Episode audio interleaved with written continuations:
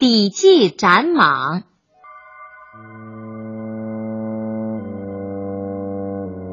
相传，在古时候，福建东部的一座大山里出现了一条成精的大蟒蛇。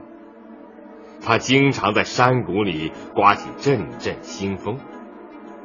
在这座山上来往的行人、樵夫被它吃了无数，当地的老百姓谈蟒色变，再也不敢到山里去打柴采药。大蟒蛇发现自己已经把这一方百姓吓住了，他感到十分得意，又跑到县官的衙门里兴风作浪。这一天，县官喝醉了酒，躺在床上呼呼大睡，大蟒蛇卷着一阵狂风钻进了县官的房间。你是谁？怎么竟敢擅自闯进本老爷的书房？我是这座山上的蟒神。今天我没有什么吃的了，所以来看看你。哎呀，蟒神，蟒神啊，马老爷，请你老人家开恩，不要吃我。我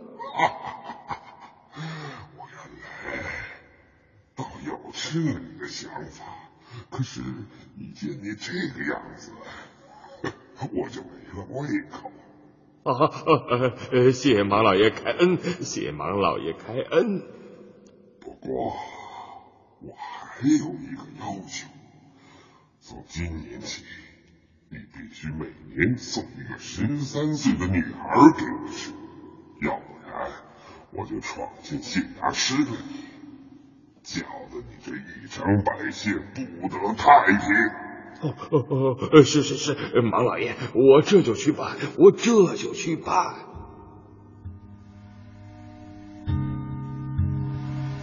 大蟒蛇走后，县官从梦中惊醒，他发现自己的房门敞开，屋子里空无一人。县官回想起刚才的梦境，吓得浑身瑟瑟发抖。为了不让蟒蛇来吃他，他就派出兵丁挨家挨户的搜查，给每一家的女孩登记造册。到了十三岁，就要被抓去喂蟒蛇。县官的这个决定引起了全城百姓的不安。女儿是父母的心肝宝贝，怎么舍得送去喂蟒蛇？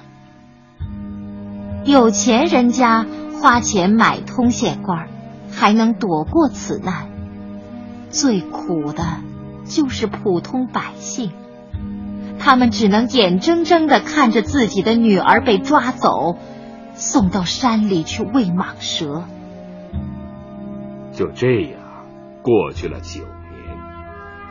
一连九年，每一年都有一个穷人家的女孩给蟒蛇吃掉。到了第十年，县城里的女孩越来越少。这一年，县官又来抓人了，弄得满城鸡犬不宁。在城外有一户姓李的人家。这家的主人叫李旦，他生了六个女儿，最小的女儿李季今年正好十三岁。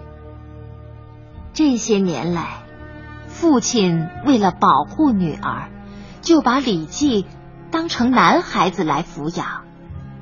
李季从小就养成了勇敢坚强的性格，所以大家都把他当成了男孩子。这一天，李记看见官府到处搜寻女孩，百姓们跪在地上苦苦哀求。哎呀，老爷，我家孩子还小啊，请你可怜可怜他吧。少废话，这是老爷的命令，谁敢违抗？老爷，求求你不要把我的女儿送去喂蟒蛇，我给您磕头了。啊娘。娘，你救救我呀！想去喂蟒蛇。孩子，孩子。李记眼看着那些如狼似虎的衙役把女孩给抢走了，他感到那些衙役一点人性也没有，真比吃人的蟒蛇还狠毒。李记再也忍不住了，便对父亲说：“爹爹，为了救出别人家的小姐妹，我情愿到山里去。”啊，孩子，你疯了！爹为了让你逃过这一劫难，从小就把你化妆成男孩，整天提心吊胆的把你养大。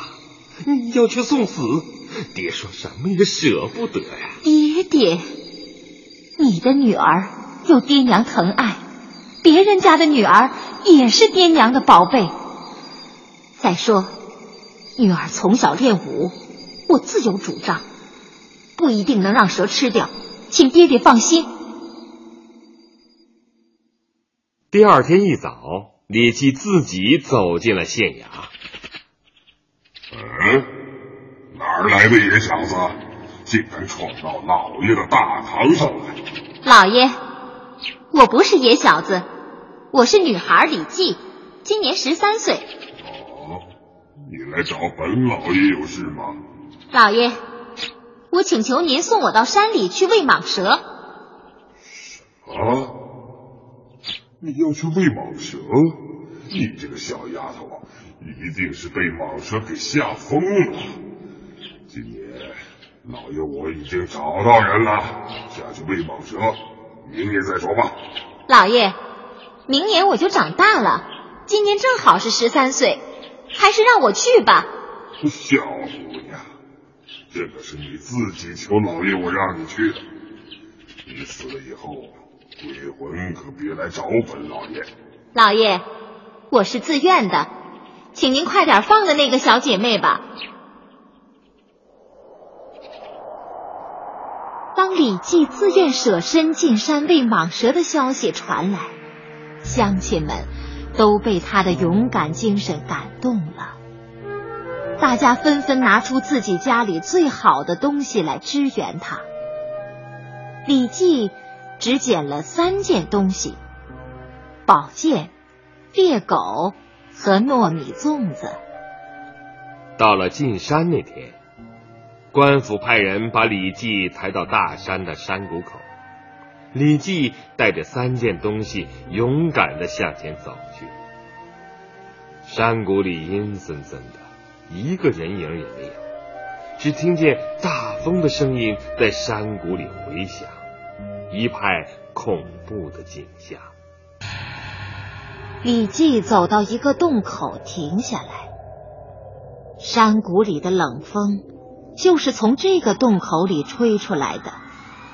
他断定，蟒蛇就在这个洞里。